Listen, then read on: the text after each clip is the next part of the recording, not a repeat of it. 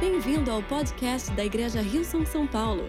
Oramos para que essa mensagem seja uma bênção e uma inspiração para a sua vida. Eu tava pensando em algumas coisas, alguns dias, algumas semanas atrás a gente teve o nosso Dia dos Namorados, né? Solteiros acharam que a gente ia voltar nesse assunto no ano que vem, mas já voltamos, Dia dos Namorados, você que tava sozinho, né? Esse foi um pouquinho mais engraçado, né? E eu tava pensando, na verdade, nesse no versículo que a gente vai compartilhar hoje e que é um versículo que fala sobre unidade. Eu tava re- realmente pensando sobre como às vezes no início de um relacionamento a gente para aqueles que lembram, você vai, quando você vê alguém interessante, a primeira coisa que a gente faz é buscar pontos de afinidade, né? Não é verdade? Ninguém começa perguntando o que você gosta, o que eu não gosto. A gente começa. Aí a cada descoberta, o nosso coração já pula de alegria, né? Poxa, ela também gosta de sertanejo. Cada pessoal de sertanejo. Pô, sertanejo mais ou menos, hein? Já teve a melhor. O pessoal do pagode, cadê? Ela gosta de pagode. Pô, pagode lá. cara. Gente, lá no Rio, pagode é mais, é mais forte, né? Sei lá, música popular brasileira, quem gosta? São Paulo, pessoal mais culto, né? Uma outra dinâmica. Aqui a gente canta Caetano Veloso, né? Alguma coisa acontece, né? No Rio é funk mesmo. Quem gosta de Hilson, né? Mas, gente, desculpa, você não põe Hilson pra namorar, né? Assim, né? Você não chega pra pessoa, você gosta de Hilson, né? Assim. Se você gosta, você tá precisando de umas- Se você pergunta isso pra começar, você tá precisando de uma dica, né? Assim. Enfim, né? Depois o pastor te ajuda. Ok, vamos passar, passa, passa o Wilson, né? Imagina, você vai, você vai cantar enquanto a pessoa fala, tu és tão, tão bom pra mim, né? E aí você co- começa a ver as coisas de afinidade, e é interessante como nesse início de namoro, até as nossas diferenças a gente releva, né? A pessoa fala que gosta de sertanejo, você odeia, mas fala, ah, que legal, né? E aí você deixa a pessoa, você entra, deixa a pessoa botar um sertanejo, você sai. E aí passa três meses, aquele mesmo sertanejo que antes você tolerava, agora você já não aguenta mais, né? E é interessante como às vezes a gente, a gente cria essa ideia romântica sobre o que é estar unido, o que é união, né? E a gente acaba criando essa ideia, na maioria das vezes, baseada nas nossas afinidades e também nas nossas diferenças. É interessante que Jesus, quando ele teve uma oportunidade de orar por nós, a gente refletiu sobre, essa, sobre esse contexto algumas semanas atrás, alguns capítulos atrás no livro de João. Hoje a gente vai ler o livro de João no capítulo 17. E essa é uma oportunidade que Jesus tem antes dele subir ao céu, antes dele ser crucificado, que ele tem de orar por ele, ele ora por ele, ele ora pelos seus discípulos, e ele ora também por nós, que somos, que diz no texto, aqueles que creriam através da mensagem dos discípulos. E é interessante que nessa única oração, vamos dizer assim, Jesus teve a oportunidade de pedir algo ao Pai por nós. E vamos ver o que Jesus pediu ao Pai por nós. João capítulo 17, a gente vai ler a partir do versículo 20, diz assim: Não peço somente por eles. Está falando os discípulos, ele estava orando, ele falou para Deus: Não peço somente pelos discípulos, mas também em favor das pessoas que vão crer em mim por meio da mensagem deles. Esses somos nós. E peço que todos sejam um. Uau! Jesus teve uma oportunidade de fazer uma oração, um pedido para nós. E o pedido que Jesus fez foi: Eu peço que eles sejam um. Ele continua dizendo: E assim como tu, meu Pai, estás unido comigo, e eu estou unido contigo, que todos os que crerem também estejam unidos a nós, para que o mundo creia que tu me enviaste. A natureza divina que tu me deste, eu reparti com eles, a fim de que possam ser um. Uau! Jesus falou: a glória de Deus que estava sobre ele, a natureza divina, a realidade de quem Deus era, que estava em Jesus, ele repartiu conosco para que nós sejamos um. Foi isso que Jesus disse. Assim como tu e eu somos um. Eu amo que Jesus, ele criou uma explicação sobre a unidade, não a unidade que ele via nas pessoas, mas ele falou que os nossos, que os discípulos, que nós sejamos um, como ele e o Pai era um. A nossa referência de unidade é Jesus e Deus. E ele continua dizendo assim: e eu estou unido com eles, e tu estás unido comigo, para que eles sejam completamente unidos. A fim de que o mundo saiba que me enviaste e que amas os meus seguidores assim como também me amas. Eu queria te convidar a fechar os seus olhos, vamos orar. Pai, muito obrigado pela tua palavra. Deus, nós te agradecemos o privilégio que nós temos de meditar e refletir na sua palavra. E a nossa oração, Pai, é que essa palavra possa atingir o nosso coração exatamente como tu preparaste. E, Pai, me ajuda a articular essa mensagem para que nós possamos entender aquilo que tu queres falar conosco nessa tarde. Em nome de Jesus nós oramos. E todos juntos dizemos.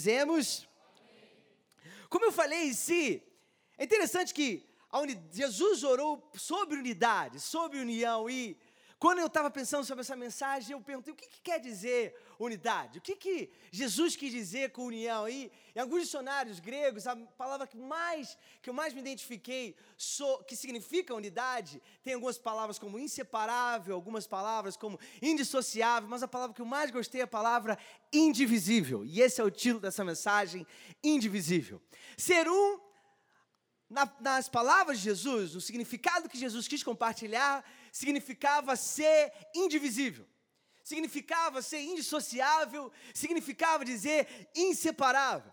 É interessante que Jesus não deixou claro que unidade é sobre pensar da mesma forma, unidade não é sobre as nossas individualidades, unidade não é nem sobre as nossas diferenças. Unidade é, nós, é sobre nós sermos indivisíveis, inseparáveis e indissociáveis. Imagina que Jesus, ele teve a oportunidade de orar e pensar em todos nós, e ele falou assim: Pai, que eles sejam indivisíveis, que eles sejam inseparáveis, Pai, que nada possa afastá-los. E se a gente entender um pouquinho mais do, do contexto onde Jesus, que Jesus trouxe a mensagem dele, a gente vê que a união, ela não é uma coisa que a gente, como eu falei, algo romântico, que a gente às vezes simplesmente sente que um dia ela vai acontecer e um dia a gente acorda de um jeito onde a gente se sente mais unido, ou seja, a gente se sente mais indivisível das, das pessoas.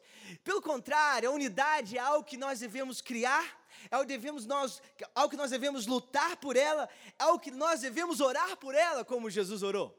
O que Jesus estava tentando mostrar para a gente é que Unidade talvez não é como aquela imagem, não sei qual a imagem que você tem de unidade. Talvez você pense que unidade é todo mundo canta, de mão dada cantando junto. Né? Aquela, aquela imagem assim. Se você andou perto de alguém o suficiente para começar a conhecer as diferenças de alguém, você sabe que unidade é muito mais do que esse sentimento romântico de que a gente não tem nada diferente. É. Unidade é quando a gente cria uma realidade onde nós somos indivisíveis.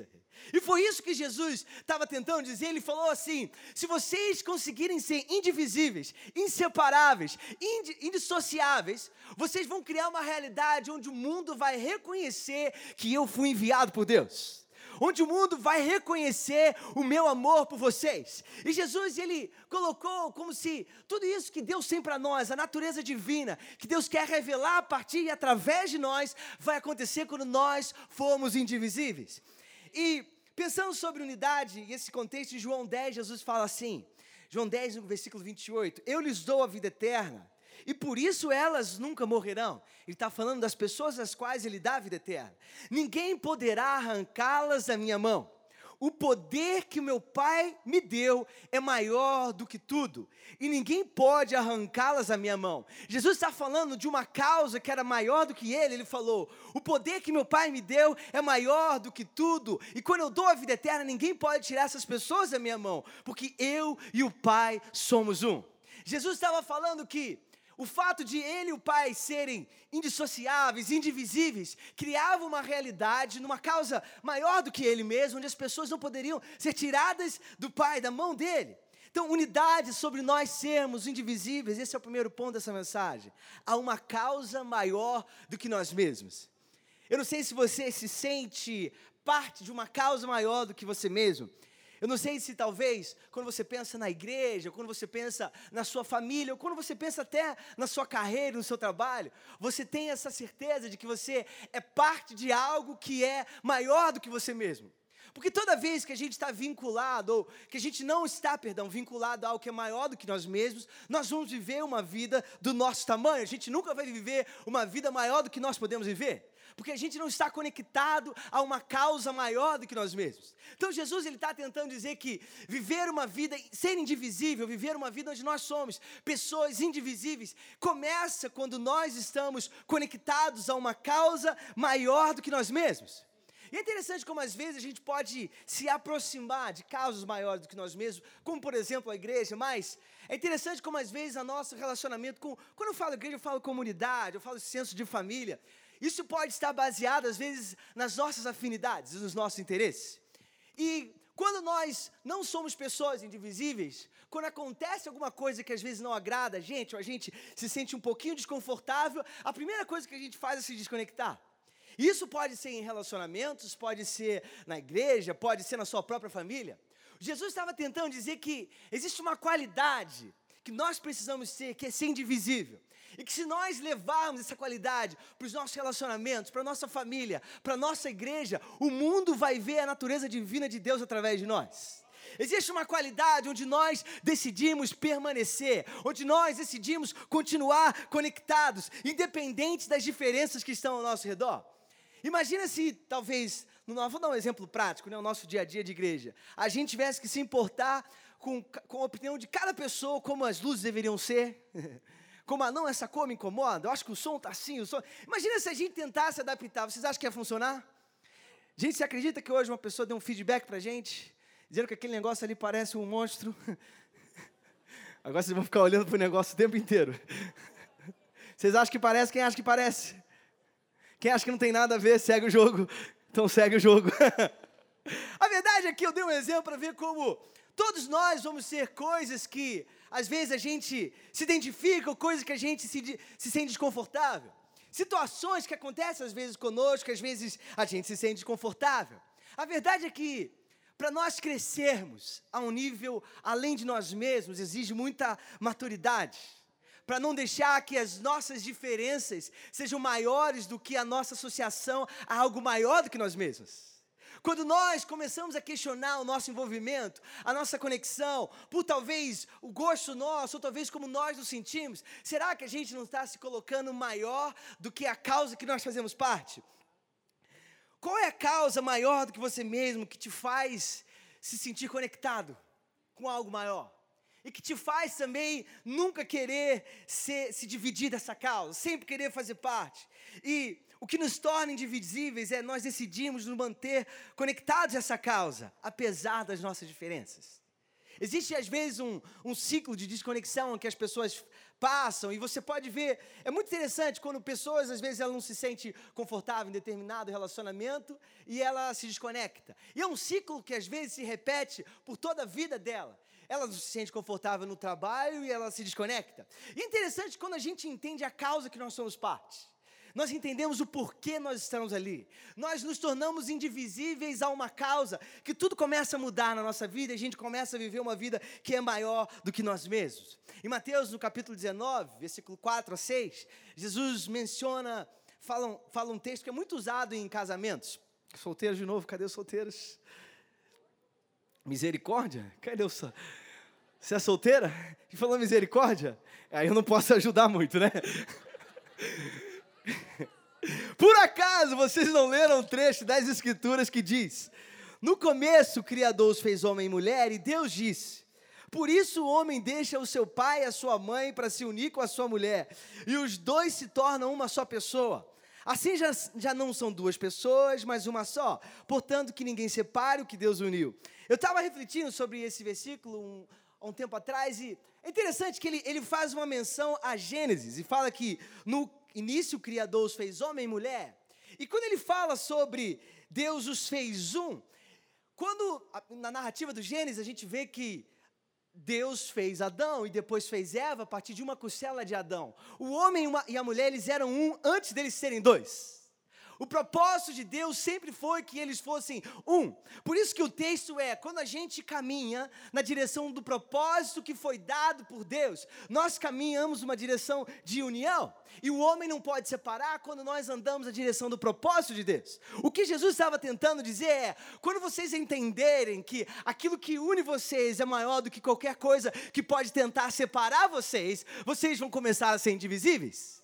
Vocês começam a entender que o propósito que une vocês é muito mais forte do que qualquer coisa que possa tentar vir contra vocês. O propósito de Jesus era a salvação da humanidade. Jesus, ele, quando ele estava para ser crucificado, diz que ele ora a Deus e fala assim: Pai, se possível, passa de mim esse cálice. Porque não era fácil passar e atravessar pelo que ele estava atravessando. Jesus ora do fundo do seu coração e fala: Deus, eu não consigo mais, eu acho que eu não vou conseguir, para mim o fim da linha é esse. Mas Jesus continua a oração e ele fala assim: Mas contudo, seja feita a tua vontade, que não seja feita a minha, mas que seja feita a tua. E isso é o que Jesus pode nos ensinar: que quando nós pensamos no propósito que Deus tem através daquilo que nós estamos atravessando, no propósito que Deus tem por nós. E quando nós somos mais fiéis e leais a esse propósito do que a nossa própria vontade, nós podemos começar a ver aquilo que Deus quer fazer através de nós. Jesus falou para Deus: Deus, se depender de mim, para mim isso aqui acabou. Mas, contudo, que seja feita a tua vontade, que a tua vontade seja maior que a minha. A unidade é sobre nós sermos indivisíveis ao propósito que nos une, ao propósito que nós temos em Deus, ao propósito que Deus derramou sobre a nossa vida. Nós podemos entender esse texto sobre o que vai manter vocês unidos é quando vocês se mantêm focados no propósito de Deus. O que vai manter vocês unidos é quando vocês se mantêm focados naquilo que foi a intenção de Deus, no Deus que uniu vocês. É isso que Jesus está tentando trazer nesse contexto. Eu fico pensando também, interessante esse, esse, essa ideia de nós nos mantermos indivisíveis, indissociáveis do propósito de Deus para nós, porque é interessante como decisões que nós tomamos, às vezes fazem com que nós sejamos mais leais à nossa vontade do que ao propósito de Deus para nós. Decisões que às vezes envolvem o nosso caráter, a nossa integridade. E o chamado de Jesus é: se vocês forem leais ao propósito de Deus para a sua vida, vocês vão entrar em um outro nível, em outro nível que Deus tem para nós. Jesus estava tentando dizer que existe uma lealdade, existe uma fidelidade que nós precisamos envolver em nós ao propósito de Deus. Nós precisamos ser indivisíveis. Nós não podemos negociar o propósito que Deus tem para a nossa vida por qualquer outra coisa. O propósito que Deus tem para você é a coisa mais valiosa e mais importante que você poderia ter na sua vida. E o que a gente aprende nesse contexto é que a unidade é sobre sermos indivisíveis ao propósito que nos une. Esse é o ponto 2. No livro de Romanos, o apóstolo Paulo, ele ele fala sobre coisas que podem nos separar do amor de Deus. Eu fiquei pensando se o apóstolo Paulo ele sugere que existem algumas coisas que podem nos separar do amor de Deus, é porque, por mais diferente que isso soe para nós, vão existir coisas que vão tentar nos separar do amor de Deus. Ele diz assim a partir do versículo 35: Então, quem pode nos separar do amor de Cristo? Serão os sofrimentos, as dificuldades, a perseguição, a fome, a pobreza, o perigo ou a morte. O apóstolo Paulo estava tentando dizer que vão existir algumas coisas que vão tentar nos separar do amor de Cristo.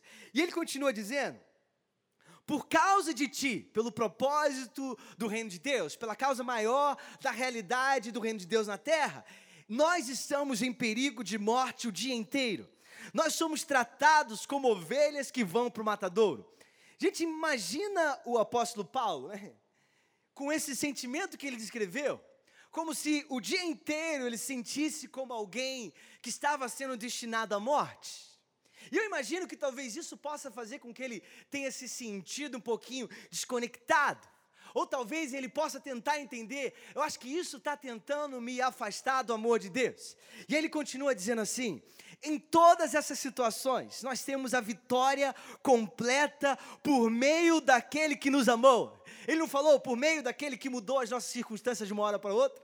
Ele não falou por meio daquele que me deu aquilo que eu estava pedindo imediatamente. Ele falou: por meio daquele que nos amou, pois eu tenho certeza de que nada pode nos separar do amor de Deus, nem a morte, nem a vida, nem os anjos, nem outras autoridades ou poderes celestiais, nem o presente, nem o futuro, nem o mundo lá de cima, nem o mundo lá de baixo. Em todo o universo, não há nada que possa nos separar do amor de Deus, que é nosso por meio de Cristo Jesus, o nosso Senhor. O terceiro ponto dessa mensagem é a unidade, é sobre nós sermos indivisíveis ao amor de Deus. Será que quando algumas circunstâncias começam talvez a tomar parte do nosso dia a dia, será que nós questionamos o amor de Deus por nós? Ou será que em todas essas circunstâncias nós desfrutamos do amor de Deus por nós? O apóstolo Paulo, ele conseguia, em tudo aquilo que ele estava experimentando, ver que a vitória era dele, através dele experimentar o amor de Deus. Quando a gente olha o sacrifício para aquilo que Deus fez por nós, o sacrifício de Jesus por nós, o sacrifício de Jesus foi a decisão de Deus de amar o mundo. Foi a decisão de Deus de ser indivisível do amor dele por nós, de não se separar do amor dele por nós. A minha unidade, a unidade é a nossa decisão, é a minha decisão de ser indivisível ao amor que Deus demonstrou por mim. Quando eu escolho ser indissociável, inseparável, quando eu escolho dizer nada vai me separar disso, nada vai me afastar dessa causa, desse propósito, desse amor, eu estou tomando uma decisão de ser indivisível. E é interessante que o que nos torna indivisível, como eu falei no início, não é algo talvez romântico que acontece de fora para dentro. É uma decisão que acontece de dentro para fora. Em Efésios, capítulo 3, o apóstolo fala, novamente ele fala assim: Eu oro para que com as suas gloriosas riquezas, ele os fortaleça no íntimo do seu ser com poder, por meio do seu espírito, para que Cristo habite no coração de vocês mediante a fé. E eu oro para que, estando arraigados e alicerçados em amor, olha o que ele diz assim: vocês possam, juntamente com todos os santos, vocês possam, estando unidos, vocês possam, estando indivisíveis, compreender a largura, o comprimento, a altura e a profundidade, conhecer o amor de Cristo, que excede todo conhecimento, para que vocês sejam cheios de toda a plenitude de Deus. Eu amo que o apóstolo ele, ele nos dá uma imagem de que o amor de Deus não é algo que somente a gente conhece ou tem um primeiro contato. O amor de Deus é algo que a gente desbrava, é algo que a gente se aprofunda, é algo que a gente sobe, é algo que a gente desce, é algo que a gente, de todas as formas, para todos os lados, a gente se mergulha nele. E o apóstolo Paulo fala que isso vem a partir de um contexto de unidade, de um contexto onde nós nos vemos indivisíveis a esse amor. Existe uma história no livro da Bíblia, o livro de Ruth, e conta a história de uma família, a gente vai ler alguns versículos desse livro, conta a história de uma família onde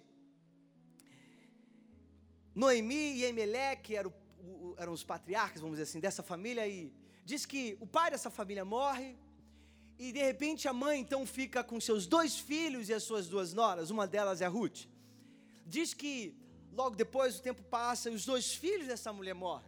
E a gente precisa entender que, no contexto do Antigo Testamento, o homem era o meio de sobre, sobrevivência e de subsistência de uma família. Então, quando o pai morre, o meio de subsistência daquela família agora se tornam os filhos. Quando os filhos morrem, significa que não existe mais meio de sobrevivência para aquela mulher.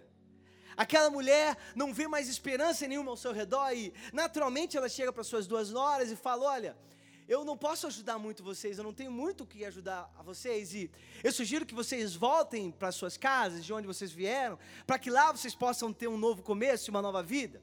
E as suas noras, inicialmente, elas são resistentes a essa ideia. Elas falam que elas não vão embora. E Noemi insiste, fala: olha, mas mesmo que eu viesse a me casar novamente, mesmo que eu viesse a ter filhos, vocês não esperariam os meus filhos para que vocês pudessem ter uma nova família? Vão embora, por favor. Noemi começa a implorar para suas noras que de, deixarem a ela. Uma nora dela, então, a Bíblia, a história diz que ela aceita, e uma outra nora que é, chama Ruth, que é o título desse livro, ela fala isso que nós vamos ler agora.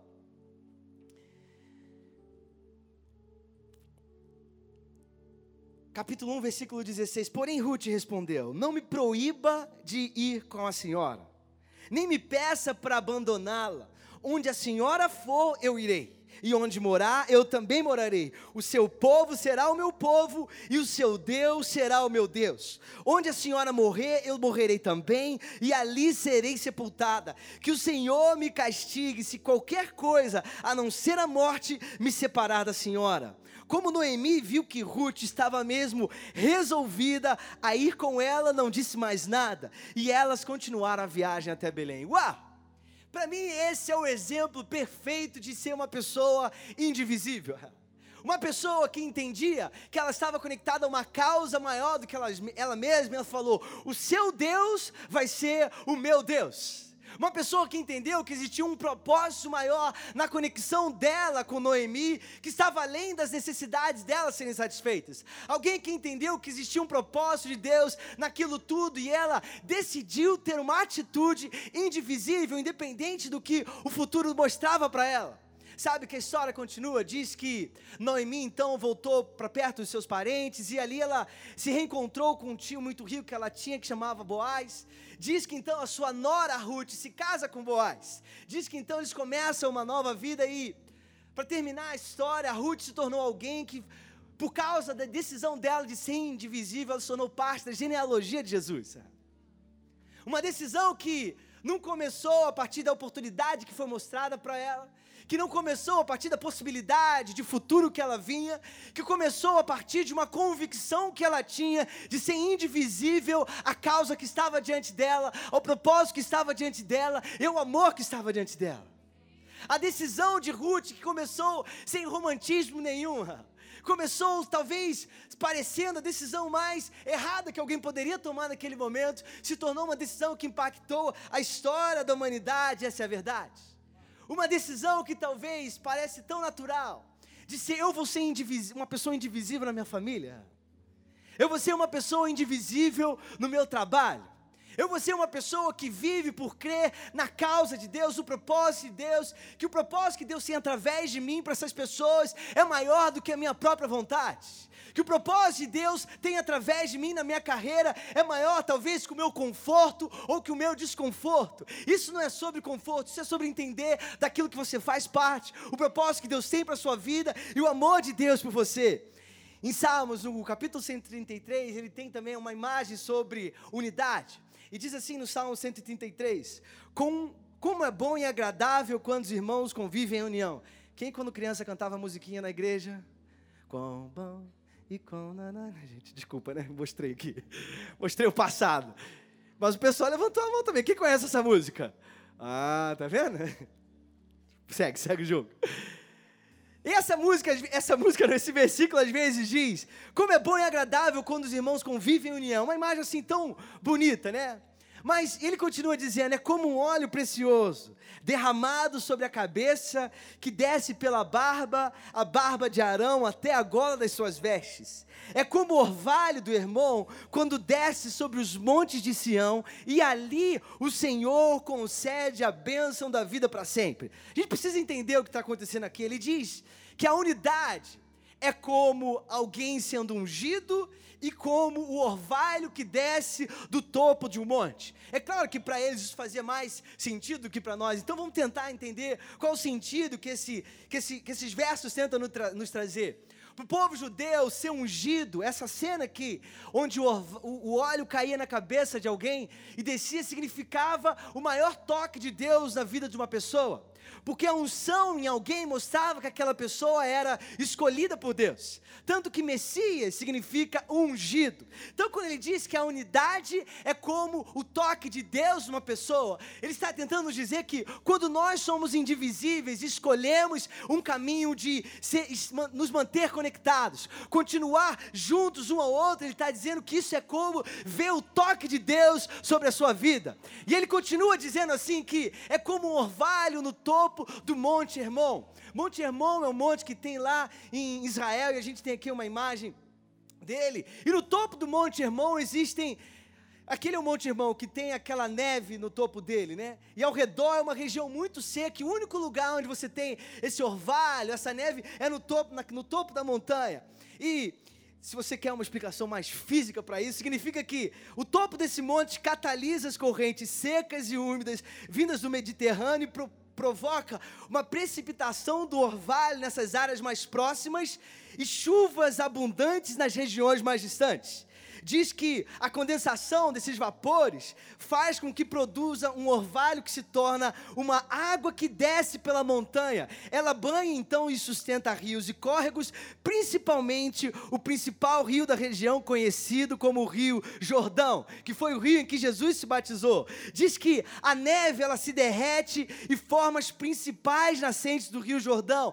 Isso proporciona uma fertilidade contínua para toda a região. Diz que o rio segue então o seu curso entre cordilheiras ricas em ferro e cobre, que possibilita mão de obra para a região. Diz que quando ele passa no mar da Galileia, existem indústrias pesqueiras para o consumo da região e até mesmo para a exportação. Diz que os agricultores eles aproveitam as cheias anuais do Rio Jordão para o plantio e o rio transborda por causa do degelo das neves do topo do monte. Se não houvesse o orvalho no topo do Monte Hermão, não existiria o Rio Jordão que leva riqueza por toda a extensão de Israel. O que o texto está tentando dizer é que quando nós decidimos escolher ser indivisíveis, quando nós escolhemos nos manter conectados a uma causa que é maior do que nós mesmos, quando nós entendemos que o propósito que Deus tem para nós é muito maior do que qualquer coisa que pode nos dividir, quando nós entendemos que nós somos inseparáveis, indivisíveis, indissociáveis do amor de Deus por nós,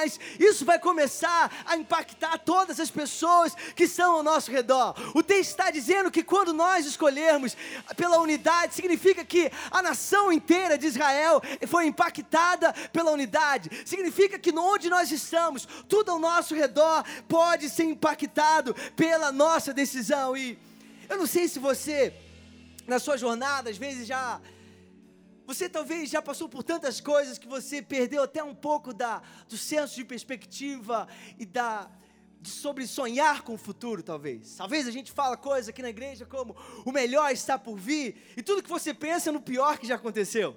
Talvez você já passou por tantas coisas que você consegue, você não consegue mais ver algo positivo diante de você e eu amo que esse contexto desse salmo que nós lemos fala que quando nós escolhemos o caminho da unidade, o caminho de nós sermos indivisíveis, de nós sermos aquela pessoa que vai dizer: não importa o que você fizer contra mim, eu sempre vou estar aqui para você. Não importa aquilo que as pessoas falarem a você, você nunca vai deixar que nada que alguém fale a você possa ser maior do que a sua disposição de continuar acreditando, de continuar olhando para frente. E eu, eu sinto que Parece que Deus quer restaurar nesse, no, no nosso coração uma disposição onde nós vamos olhar para o futuro com esperança. No Salmo 126, ele traz essa imagem bem próxima disso que eu sinto no meu coração, que é assim. O salmista fala: quando o Senhor Deus nos trouxe de volta para Jerusalém, ele está falando de um povo que estava vivendo exilado, conquistado por um outro reino parecia que nós estávamos sonhando. Como nós rimos e cantamos de alegria. Então as outras nações disseram: O Senhor fez grandes coisas por eles.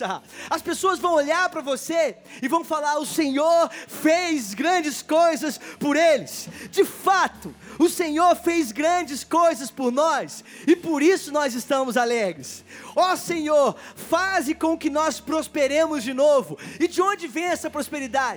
Essa prosperidade é uma consequência da unidade, que é como orvalho no topo do Monte Hermão, que faz com que todas as pessoas ao nosso redor sejam impactadas e sejam prósperas como consequência da nossa decisão pela unidade. Ele diz assim: como a chuva enche de novo o leito seco dos rios, que aqueles que semeiam chorando façam a colheita com alegria, e aqueles que saíram chorando, levando a semente para semear, voltarão cantando, cheios de alegria, trazendo nos braços os feixes da colheita. Eu não sei se talvez a sua vida hoje parece como estava a vida de Ruth, onde você não conseguia olhar para o futuro, onde você não via nenhuma possibilidade, nenhuma esperança, mas eu queria te dizer que se você escolher ser uma pessoa indivisível, da causa maior que está sobre a sua vida, do propósito de Deus que está sobre você, do amor que Jesus demonstrou por você. Se você escolher ser uma pessoa indivisível. Você vai começar a colher aquilo que nós acabamos de ver. Você vai começar a ver que os frutos da unidade são a mão de Deus sobre a sua vida, são as pessoas ao seu redor sendo tocadas por aquilo que Deus vai fazer através da sua vida. Então eu queria te convidar a se levantar e abrir o seu coração e declarar a bondade e a graça de Deus sobre todos nós enquanto nós escolhemos aquilo que Deus tem para nós. Obrigada por ouvir o podcast da Igreja Rio São São Paulo. Esperamos que você tenha sido desafiado e inspirado. Se gostaria de visitar nossas reuniões aos domingos, você pode encontrar mais informações em nosso website www.hilson.com/são paulo.